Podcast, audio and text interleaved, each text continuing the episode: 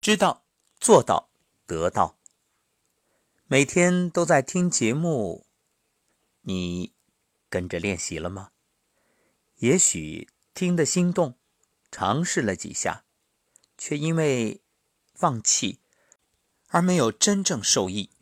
那么，我们不妨听一听，真正坚持的朋友有怎样的收获。一位叫尔丽的朋友说：“你好，老师，我听您的节目已经有半年的时间，每天坚持拍打八曲，膝盖痛基本好了。坚持揉腹，大便好多了，胃的消化能力也大大改善。原来不敢吃米饭，现在都可以了。近一个月开始练习混元桩。十五年前做的颈部手术，耳朵下面的颈部肌肉有一个大包，这几天忽然发现不见了。”太神奇了，不知该怎么感谢您。感恩祖先给我们留下的财富，感恩您的无私。我要向您学习，无私的把健康理念传递给别人。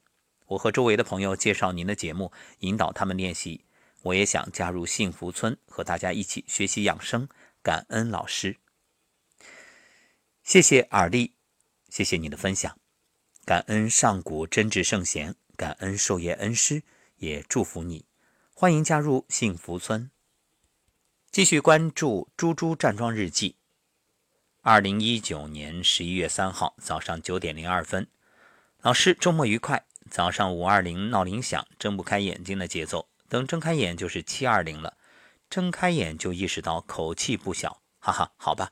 昨天中午终于把馋了好几天的方便面汤喝到了嘴里，不过谨遵老师教诲，不放调料。本来上完课扎扎的嗓子到心口这一道，那叫一个舒服。下午上课就有感觉，上火，赶紧趁课间去刷牙看舌苔，还好微微黄，脸色还是挺好的。今天后背是紧紧的疼了，做了拉伸之后还是觉着疼。今天站初级桩，站桩整整两个月，想起第一次听到您的声音时，就对您说，老师的声音本身就有疗愈作用。今天再听到初级桩的音频时，确实就像在幼儿园里的孩子，在老师柔声细语中被滋养着。现在习惯性的站桩前把老师的音频发给妈妈于妈妈、阿姨、红媛姐和闺蜜。怪不得前两天于妈妈说：“宝贝，我听着你发给我的音频，早上美美的睡了一觉。以前早上可没有那么踏实。”其实关于禅这件事儿啊，我想谈谈个人的感受。曾经我也很馋，我知道那种想吃而吃不到的时候，内心百爪挠心的感觉。可现在，坦率的说，对于美食，真的欲望已经很小了。你看，全国各地的沙龙课，去年一年讲了几十场，但是每到一个地方，主办方说。哎，带你去吃一下我们这儿的特色小吃。坦率的说，不为所动。当然，有时候呢是不能扫兴，也不忍服了好意。可是从内心来讲，是没有欲望的。为什么？不知各位有没有换过食或者是辟谷？当你一段时间选择清淡，你会发现。这个馋虫啊，就会越来越少。人是越吃越馋，越吃越贪。这与身体分泌消化酶有关。当你吃的很清淡的时候，你不需要过多的这种酶来帮助消化，所以呢，身体就趋于一种平衡态。于是，一般来讲，这种馋的欲就会很小很少。反倒是越吃越容易把馋虫勾出来。你看，为什么有时候一闻到饭香、菜香，哇，忍不住口水直流？这就是身体本能，它要促使你分泌消化液，分泌这种消化酶，让身体做好准备。所以要知道，这个食欲是好事也不是好事为什么这么说呢？是好事是它会让你产生一种新快感，你的这个多巴胺分泌呀，内心就有一种愉悦。不是好事因为分泌这些必然会动用你身体的气血，会调动你的能量。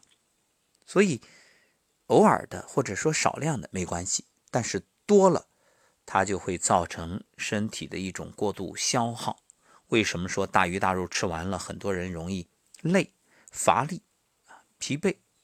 就是消耗了太多的气血去化你的这些呃鱼啊、肉啊、美食美味。因此建议大家饮食相对来说清淡一些，当然清淡。也要丰富，就是它的多样性，这样呢，相对来讲，保证身体各种营养素的一个均衡摄入。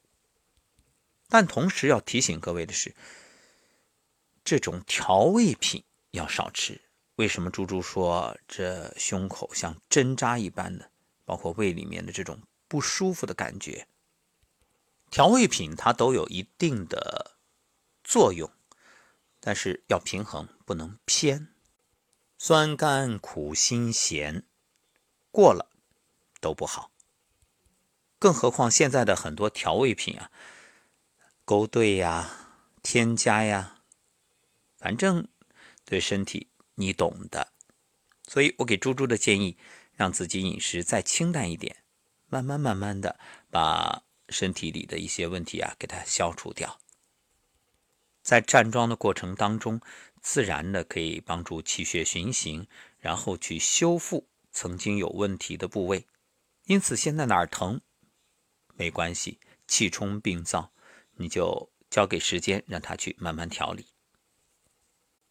说到声音疗愈，最近也在策划关于声音疗愈的新的课程，也欢迎各位有什么好的建议留言评论，或者。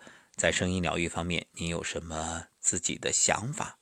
特别感恩各位能够提供宝贵的意见。